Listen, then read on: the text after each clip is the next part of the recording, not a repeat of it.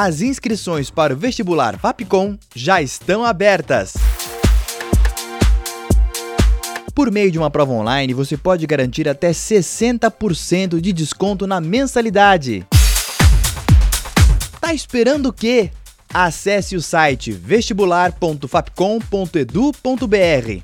Seja comunicador de um novo tempo. Faça Fapcom. Os álbuns mais incríveis, suas histórias e curiosidades você confere em Os Melhores Discos toda terça às seis da tarde. Rádio Fapcom. O som da comunicação.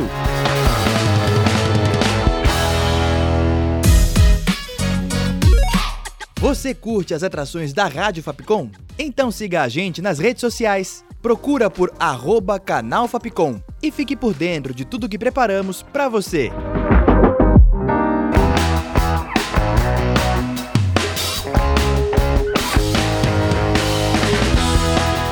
Rádio Fapcom. O som da comunicação.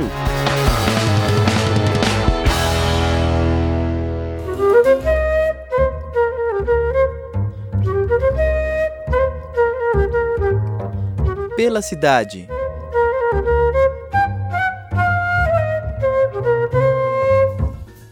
Olá, ouvinte! Eu sou a Júlia Lira e começa agora mais um episódio do Pela Cidade um teatro que acompanhou a história. Hoje vamos explorar o Teatro de Santa Isabel.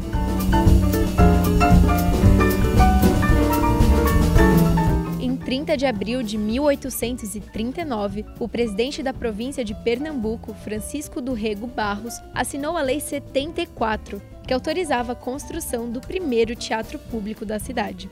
Então, em 1850, inaugurou o Teatro de Santa Isabel, com uma arquitetura neoclássica, o projeto foi do engenheiro francês Louis Leger Vautier. Com um nome óbvio no começo, Teatro de Pernambuco, foi decidido que o espaço iria homenagear a filha do imperador Pedro II, Princesa Isabel. A partir daí, seu nome foi mudado para Teatro de Santa Isabel. A peça que estreou o lugar foi o Pagem de Aljubarrota, do escritor português Mendes Leal.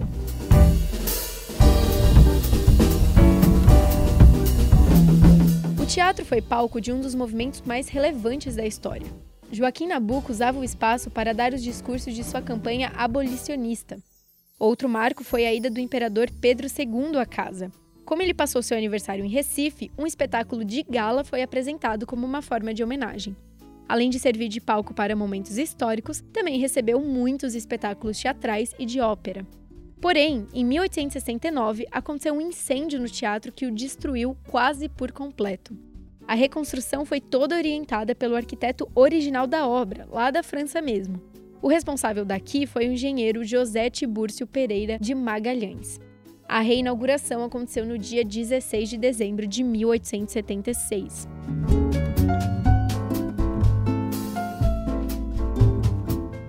Anos se passaram e quase um século depois, ele foi tombado pelo Instituto do Patrimônio Histórico e Artístico Nacional, mais especificamente em 1949.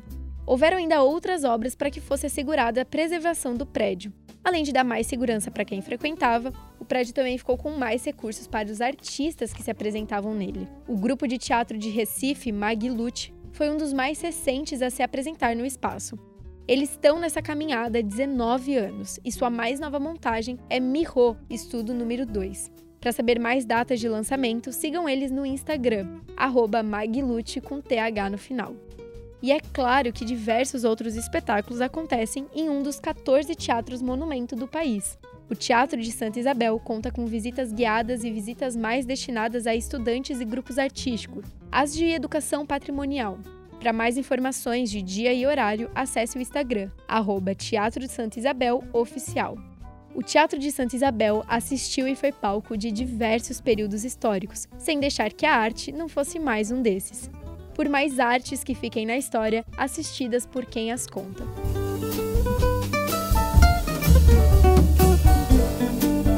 Espero que tenham curtido o episódio e não se esqueçam de nos seguir nas redes sociais com roteiro, produção e locução de Júlia Lira, sonoplastia de Danilo Nunes e direção artística de Fernando Mariano.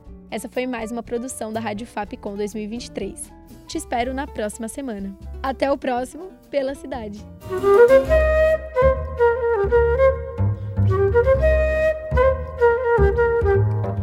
Pela cidade.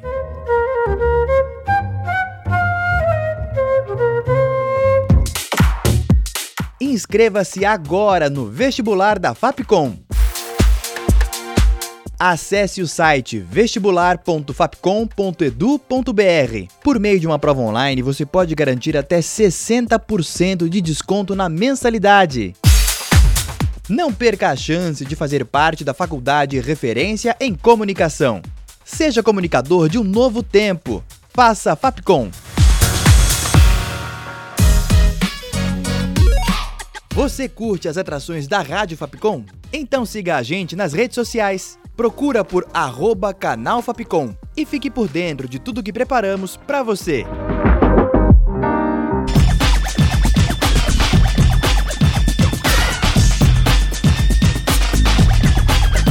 Rádio Fapcom. O som da comunicação.